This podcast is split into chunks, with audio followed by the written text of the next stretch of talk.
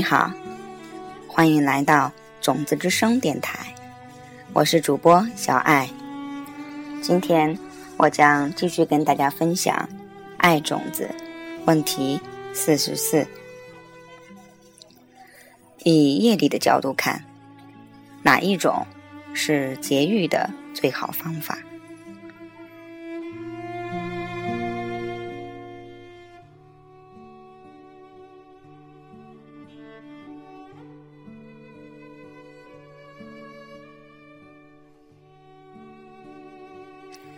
这问题并不让人感到惊讶，它是世界各地人们最常问的问题之一。大师们，至少教导过我的上师们，都以简单实际的方法来对待这问题。在我看来，这样的方法相当符合逻辑。这一次是我的朋友。Steve 问的问题。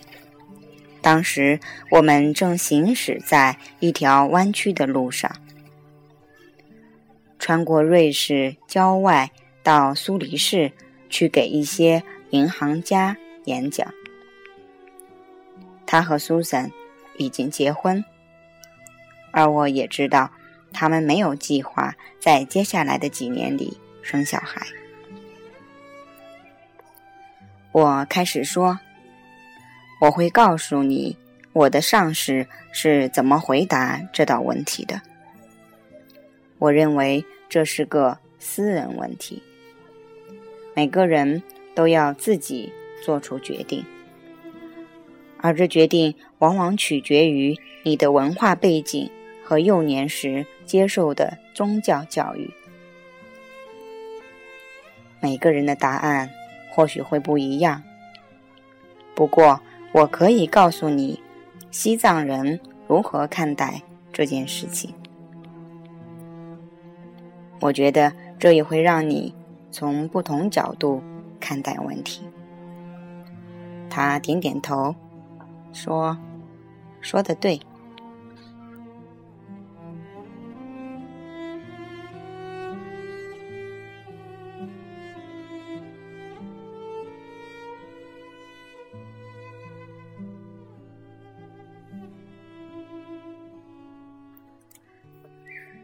首先，我上时说，节育并没有错，防止受孕是可以的。西藏人相信，我们已经经过了无数次轮回，而每一次我们死后，就会进入一个人们称为中阴身状态。在我们死后，我们会在。这个境界待上七七四十九天，然后，如果我们将转生为人，我们的意识就会在父亲的精子和母亲的卵子结合受精的那一刻，进入到母亲的子宫里。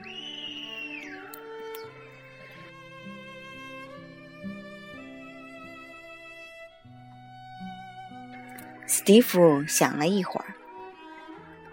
根据这样的说法，那生命应该是在受孕的那一刻开始。我点头，是的。所以，如果你要节育，就要避免受孕。受孕之后的任何伤害生命的行为，都算是在夺取生命。关于这一点，会在问题七十四。详谈，所以让我们看一看有什么选择。安全套，史蒂夫咯咯一笑。只要能一开始就避免受孕，我想安全套应该可以。我点头，等他继续说下去。他接着说：“不过。”那并不是十分可靠。我的意思是，实际使用起来，不论是男性或女性，失效率大概是百分之二十。这里的失效率指的是以一年为计算标准。使用安全套的男女当中，有百分之二十的女性会怀孕，通常是因为草率使用导致的。如果安全套在性交时有所破裂或移位，一般在性交时发生的几率为约为百分之五，那你们两个都有可能感染艾滋病或其他性病。我的意思是，你愿意为了几分钟的享乐而断送性命吗？而且，如果因安全套失效而意外怀孕，你就要面临一个决定：剥夺一个新生命，或建立一个家庭。我同意的说道。而这是一个重大的抉择。生孩子、照顾另一个新生命的头二十年，可以说是最高深的修行之一。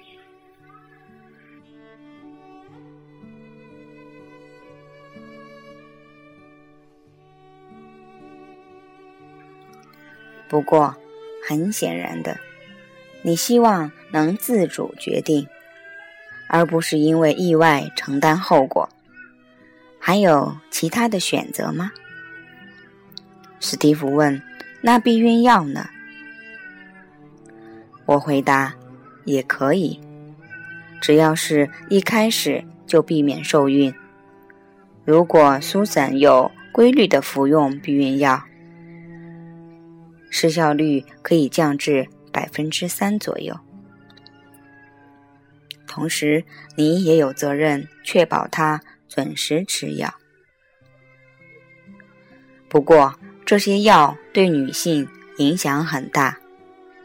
我觉得正视这些影响，并做出正确的选择，是一个男人应负起的责任。首先，避孕药会影响他的荷尔蒙，导致他的情绪波动，生活。并不那么愉悦。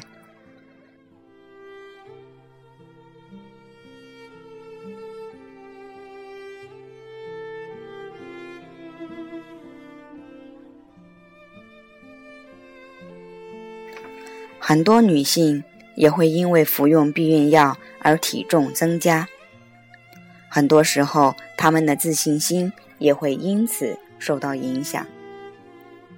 不过，最重要的一点，避孕药和某些癌症以及血凝问题之间有关联。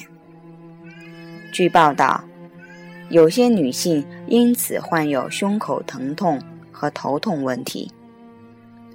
当然，避孕药不能防止艾滋病，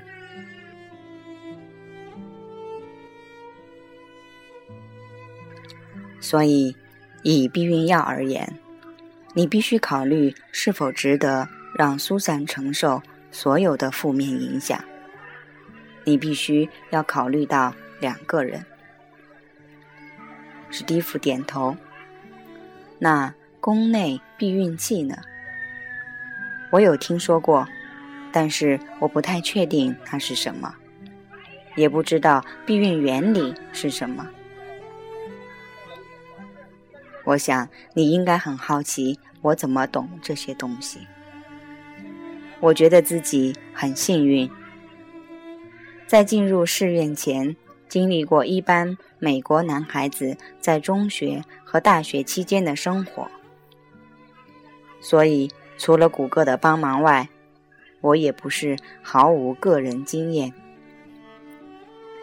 而且这里所提出的解答都认真。调研过，所以我回答道：“好的，宫内避孕器通常是一个 T 型的铜制小环，由医科医生放入女性的子宫里。科学家们并不是完全清楚宫内避孕器是云何运作的。不过，它们跟杀精剂有类似的作用，可以防止受精。宫内避孕器的失效率是大约百分之一左右。根据西藏人当时对受孕的看法，宫内避孕器能阻止受精，所以使用宫内避孕期不算是在伤害生命。不过，还是有感染艾滋病等疾病的几率。其他的选择呢？斯蒂夫看起来有一点不确定。安全期避孕法，尝试小心翼翼的安排性生活的时间。我做了一个鬼脸。就算你够细心，失效率至少是百分之十，不是很理想。不过。绝对可以避孕，因为他在生理上有好几个星期是无法受孕的。史蒂夫又试着问道：“射精之前取出来呢？”一般的失效率是百分之二十五左右，一年当中每四个尝试的人。当中就会有一个怀孕，而且也不能防范艾滋病和其他的疾病。那紧急避孕药呢？他问。紧急避孕药通常是两片药，医生往往会建议你要在房事后。马上服用紧急避孕药，事后的力剂量比避孕药的剂量更多，为的是要防止无防护性生活或安全套破裂导致意外怀孕。如果你服用得当，八个本该怀孕的女人当中，有七个不会怀孕。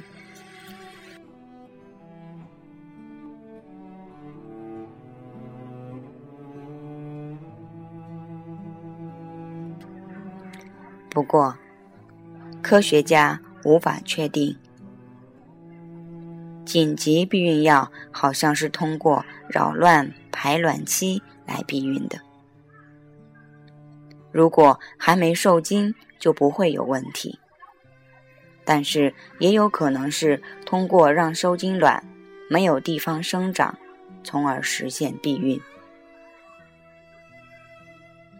史蒂夫。开始显得有一点懊恼。非性交性行为，我问：“那是什么？”我没听说过这个。啊，你知道，他说那是胡搞，没有真正的性交，所以没有受孕的机会。任何碰触到阴道外面，甚至是渗透衣物的精子，还是有一些很小的机会进入到子宫，导致女人怀孕。所以那样还是要非常小心。总还会有一种方式，你知道的，就是纯粹的禁欲。接着。我便想起了我之前跟钻石公司的老板在飞机上的一段谈话。那时我们正飞往日本，去跟一些顾客协商。他突然转过头来问我：“麦克，我可以问你一个私人问题吗？”“好的。”我说。我们已经紧密的一起工作将近十年，不过他一直相当尊重我的私生活，并未多加过问。你知道，首饰生产部有一名漂亮的女孩，安妮。我知道她尝试约了你好几次。他开始说，我翻了翻白眼。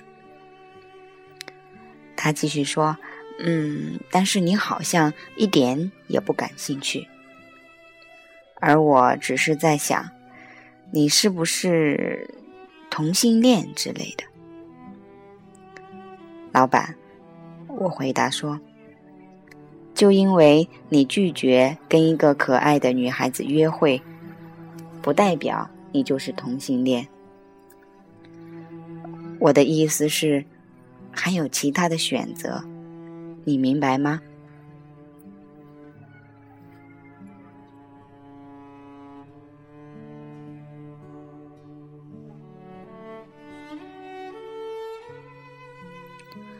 他停顿了相当长的一段时间，然后眼睛亮了起来。哦，像是你选择不要有性生活。是的，我笑了。而且，如果你看得见其中的美，那也是一种选择。我不是说，因为你曾经跟某人有过一段悲惨的恋情，所以失意的、满怀恨意的拒绝异性。我所说的是清醒的决定，决定禁欲一段时间，可能一个星期，可能一两个月。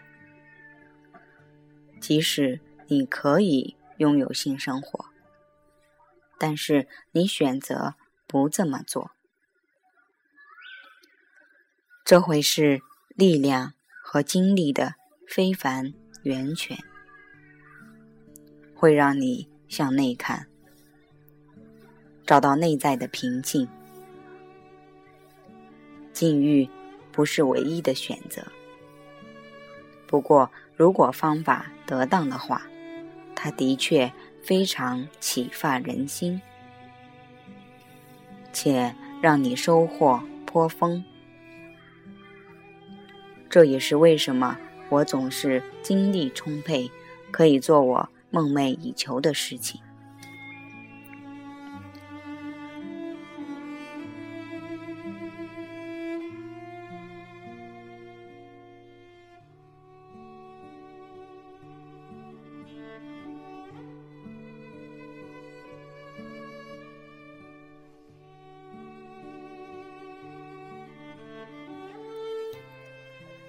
所以，我停了下来，做了个小小的推销，向史蒂夫推销禁欲这个概念，指出这也是一种选择。与大多数人一样，他已经开始领会到这将如何帮助他暂时防止内在力量的消逝，而且如果他。可以一两个月不用想有关性爱的事情，他会因此更加聚精会神。以上是我对避孕的看法，没有显而易见、简单的解答，不过提供了一些清晰的指导方针，告诉你什么行为。可能会，也可能不会伤害到另一个生命。我们在苏黎世市区的一家美丽小餐馆外停了下来，那是我即将为那群银行家演讲的地方。我跟他分享了我上市之前常提的一个说法，来结束这次谈话。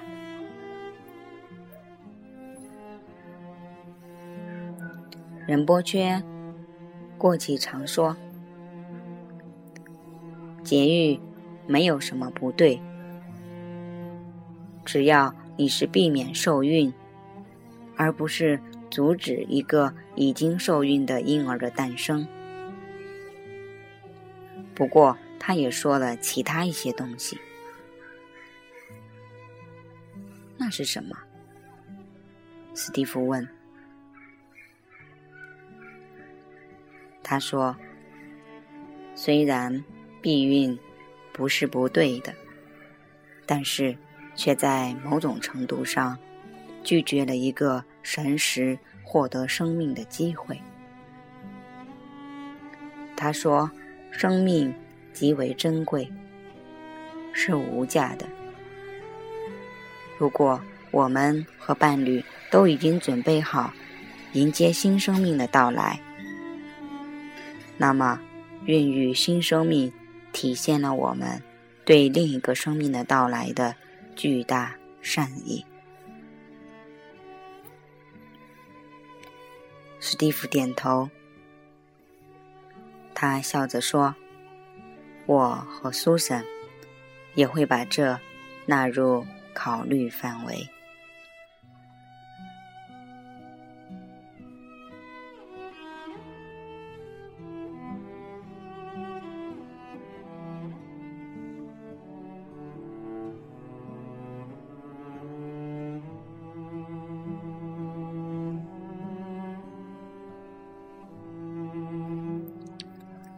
亲爱的朋友，问题四十四文章的部分已经分享给大家。我想要说的是，在录制节目的中间，大家可能听到有婴儿在很伤心的、悲痛的哭。首先说，不是我的宝贝，是其他的宝贝。孕育一个生命，照顾他成长，一直到他二十岁，就像文章中所说的，是最高深的一种修行。作为一个新手妈妈，在这近两年的时间里，从怀孕到婴儿的出生，我已经开始体会到，作为一个妈妈，这个身份本身就是最大的修行功课。虽然有很多的辛苦，但是带给我的却是更多的自信和察觉。一个婴儿，仿佛就像一面镜子。当我能够时刻察觉自己的时候，我是在他身上看到了我。我看到了他学着我皱眉头，虽然他才几个月大。他学着我在琴键上拍手。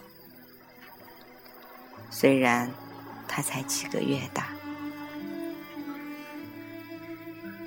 他学着我挥舞他的胳膊，跳动他的双腿，仿佛要跳舞。虽然他才几个月大。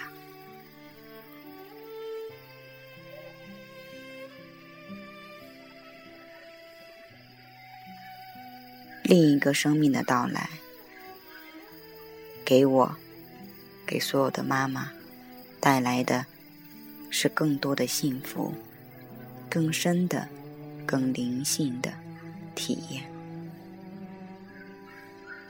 我想，这就是对一个神识获得生命最大的恩典。